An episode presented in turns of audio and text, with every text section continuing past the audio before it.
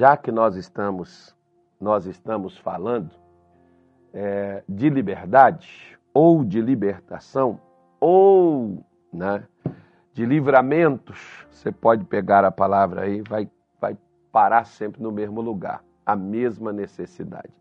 Então veja bem, aqui no capítulo 1 do livro de Josué, o Senhor Deus chegou para Josué e disse o seguinte: E sucedeu depois da morte de Moisés, servo do Senhor, que o Senhor falou a Moisés, ou perdão, falou a Josué, filho de Num, dizendo, né, é, servo de Moisés, dizendo: Moisés, meu servo, é morto. Levanta-te, pois, agora, passa este Jordão, tu e todo este povo a terra que eu dou aos filhos de Israel. Vamos dar uma paradinha aqui e vamos analisar algumas coisas. E principalmente eu estou focando aqui em situações que muitas vezes nós estamos presos ou embaraçados por elas. Né? E hoje eu quero falar com você exatamente sobre uma dessas situações. Quais? Pensamentos negativos. Toda pessoa que tem um pensamento negativo, toda, escuta o que eu vou te dizer, ó. Toda pessoa que tem um ou vários pensamentos negativos, eles vêm devido a preocupações que você tem na sua vida e esses pensamentos negativos serão a causa da estagnação na sua vida. Preste atenção, a senhora, o senhor, ou se se com seus filhos, ou com seu marido, ou com a sua esposa, com um conhecido seu, uma colega, né? uma pessoa aí que você conhece, se essa pessoa está com a vida estagnada, esse é o problema dela. São pessoas que têm uma certa dificuldade de lidar com seus pensamentos. Você pode ver, por exemplo, que Josué, um homem de Deus, Josué serviu a Moisés por 40 anos. Moisés não foi uma pessoa qualquer. Moisés ele foi um dos homens de Deus no passado em que mais o poder de Deus se manifestou, somente pelo que nós vemos nas Escrituras. Jesus supera Moisés na questão dos milagres, porque imagine bem, só de libertar a sua nação, mais de um milhão de pessoas serem arrancados, tirados das garras de um tirano, de um ditador, né, de um maluquinho do, da vida, né, só de ter sido arrancado de lá já era um grande feito. Agora nós vemos que o mar vermelho se abre para este povo passar. Pão, a comida por 40 anos foi dada na porta da casa nos tempos do ministério de Moisés. Água foi tirada da rocha para o povo beber, para não morrer de sede, em resposta às orações de Moisés. Né? A primeira vez que a caça vai até o caçador foi resposta da oração de Moisés que o povo queria comer carne.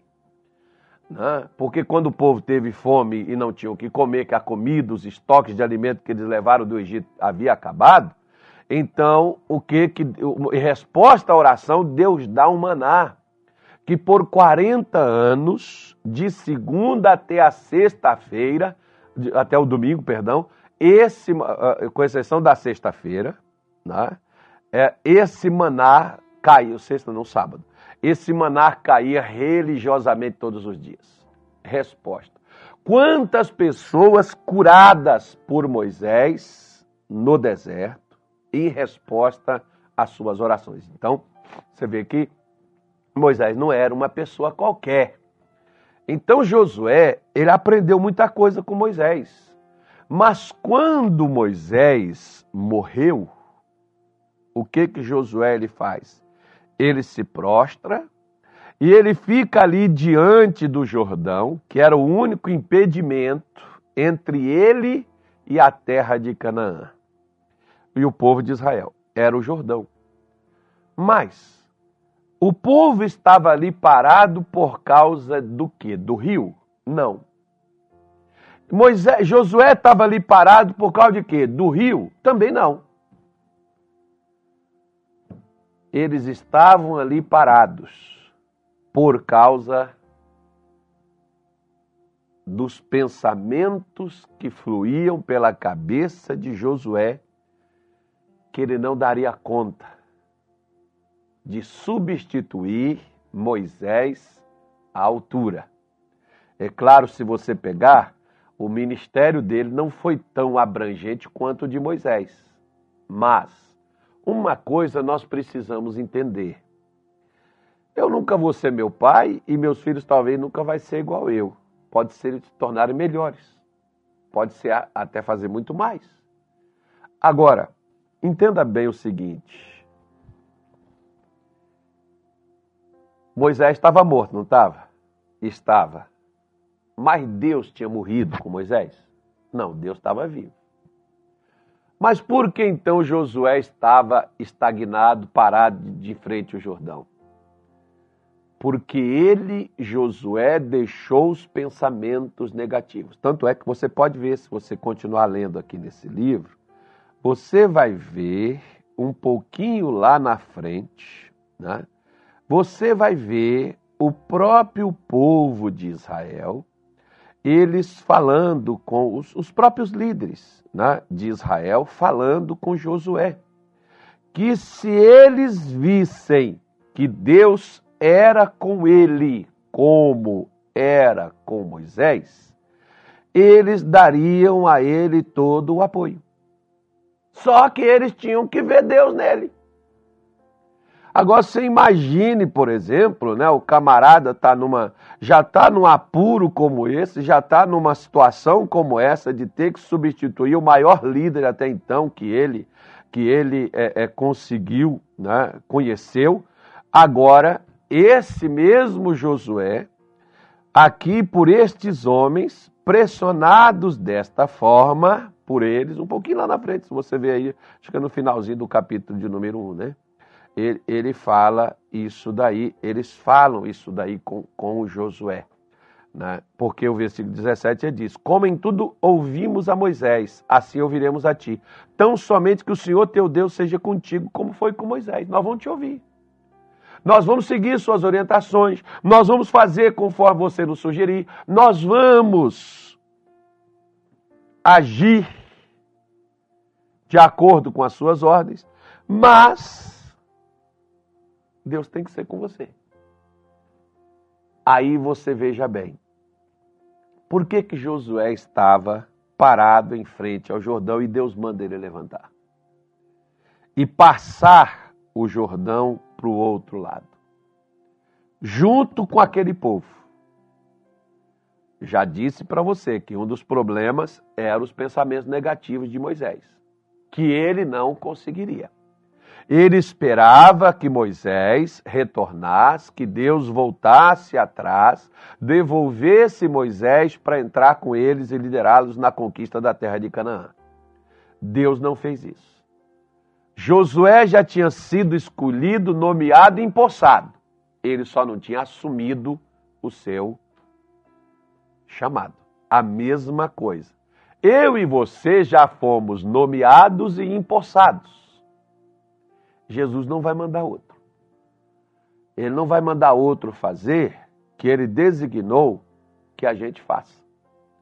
Como ele não mudou aqui. Ele chega para Josué e dá ele uma ordem: levanta e agora, não é amanhã não, é agora, não é mais, não é na parte da tarde, é agora. Porque entenda bem, minha senhora, meu senhor, talvez você pode estar nesse momento passando por uma situação idêntica de Josué. Você perdeu suas referências. Você perdeu quem te apoiava, quem estava do teu lado, falando isso humanamente, fisicamente. Né? Você perdeu quem te ajudava, quem te auxiliava, você perdeu quem te aconselhava, você perdeu quem te entusiasmava, enfim. Como Josué havia perdido, não era uma pessoa qualquer. Moisés representava muito para ele. Então, agora, parece que não só Moisés tinha morrido, mas Josué também estava morto. Morto em quê? Morto nas suas ações.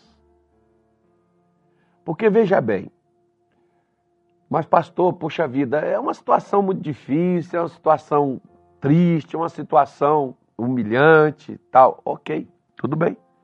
Nós sabemos que sim. Mas veja só uma coisa. O que é que faz uma pessoa? É uma jornada que faz uma pessoa ou a pessoa que faz uma jornada? Preste bastante atenção na resposta que você vai dar. Eu até vou esperar que você dê essa resposta para você mesmo. Né? Porque às vezes nós temos algo a fazer nós temos. Mas não conseguimos fazer. Por causa de quê? Por causa das dificuldades, por causa das lutas que surgem e que vêm sobre nós. Aí, o que que acontece? Nós vamos dizer, olha, eu infelizmente não tenho a capacidade, Josué poderia dizer, eu não tenho a capacidade de Moisés. Mas se Josué não levantasse e fosse, ele também não veria a capacidade que ele tinha. Porque o que faz você é a jornada que você faz.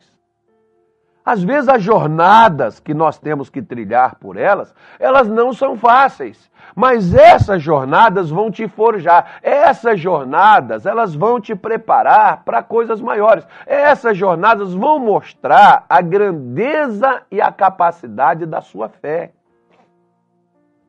Do que você é capaz de fazer. Deus pode não colocar facilidades, mas ele facilita tudo. Preste atenção. Né? Ele pode não colocar facilidade para você passar, para você entrar, para você ir, mas ele facilita tudo quando você vai. Que é esse o problema, por exemplo, da maior parte de nós cristãos, quando nós enfrentamos dificuldades. E nós paramos e ficamos com a nossa vida estagnada. Por quê? Porque nós passamos a nos preocupar com o desenrolar e com o futuro, como é que ele será, como é que é que eu vou, o que é que eu vou fazer. Você sabia que o seu futuro só depende de você? Não depende do seu pai, não depende de sua mãe, não depende da igreja. O seu futuro só depende de você. Não, pastor, depende de Deus. Me mostra onde é que Deus está te devendo alguma coisa. Me mostra o que é que Deus tem que fazer por você que ainda não fez. Então o seu futuro não depende de Deus. O seu futuro depende de você. Porque tudo que Deus tinha que fazer por você, ele já fez. Deus já havia designado que Josué entraria com o povo na terra. Deus já havia decidido, já havia batido o martelo e já havia dado o comando, mas Josué está lá parado. Será que não é a mesma coisa que também acontece conosco? Deus já deu o comando, Deus já bateu o martelo, Deus já entregou, mas nós estamos esperando Deus fazer a obra, como a maioria de muitos crentes dizem, estou esperando Jesus operar, estou esperando Deus, Deus fazer a obra, pastor. Que, de que obra? Ele já fez. Ele já deu tudo que diz respeito à vida. Ele não tem mais nada a dar. Por isso, é a hora da senhora, é a hora do Senhor. Deixar esses pensamentos negativos deixar essas coisas, mas o que, que eu vou fazer sem minha mãezinha? O que, que eu vou. Bom, sua mãe não vai voltar porque você quer que ela esteja aí. Seu marido não vai voltar, seu, seu, seu, seu filho não volta, seu pastor não volta. Não vai voltar, mas Deus está aí. E dizendo a você: você é capaz, você pode ir adiante, você pode prosseguir. Porque eu vou te ser sincero, ó. Se o dia que eu partir dessa vida tiver gente chorar, é que eu vou fazer agora, sem pastor Carlos, eu venho puxar suas orelhas. Não, não vem não, porque morreu, acabou. Mas puxar seus pés, capa, dá um peteleco na, no, na, na tua orelha, pera com esse negócio, rapaz, que é isso? Ah, por quê? Porque o que a gente quer é que parou, acabou para mim. Se Moisés pudesse dar uma palavra para Josué, eu creio que ele chegaria e diria assim: Josué, o meu tempo chegou ao fim, agora é contigo, meu irmão. Vai lá, arrebenta. Parte para cima, conquista esse negócio. Vai lá, irmão, viva as promessas do Senhor para sua vida. Agora é, você, campeão. Corre, vai lá. Eu acho que seriam essas as palavras que Moisés falaria com ele. Moisés não falaria com ele, é, agora eu quero ver. Você não é o cara, você não é o bom, agora eu quero ver o que você vai fazer. Não, Moisés não falaria isso com ele. Quero ver o que você vai fazer sem eu agora. Vocês vão ver o quanto que eu era importante para isso. Ah, peraí. Importante é Deus. Todo mundo é substituível. Todos podem ser substituídos. Só não podemos substituir Deus. Então, deixa eu voltar aqui com você e quero te dizer, ó. Talvez Deus não, Deus não facilite. Né? A jornada não seja fácil mas ele facilita as coisas que levam você a viver a jornada. Como por exemplo, quer ver, ó? A jornada para Sadraque, Mesaque e Abidnego não foi fácil. A jornada para Daniel não foi fácil, mas Deus facilitou ela. De que forma? Quando Daniel foi jogado na cova dos leões, Deus não deixou os leões comer, então Deus facilitou a jornada. Quando Sadraque, Mesaque e Abidnego foram jogados na, na, na, na fornalha de fogo, era fácil? Também não. Mas Deus facilitou, não deixou o fogo queimar eles. Então entenda bem. Para com esses pensamentos negativos. Levanta. Você pode, você consegue. Você vai. Vá adiante. Deus é contigo. Deus vai mudar a sua história.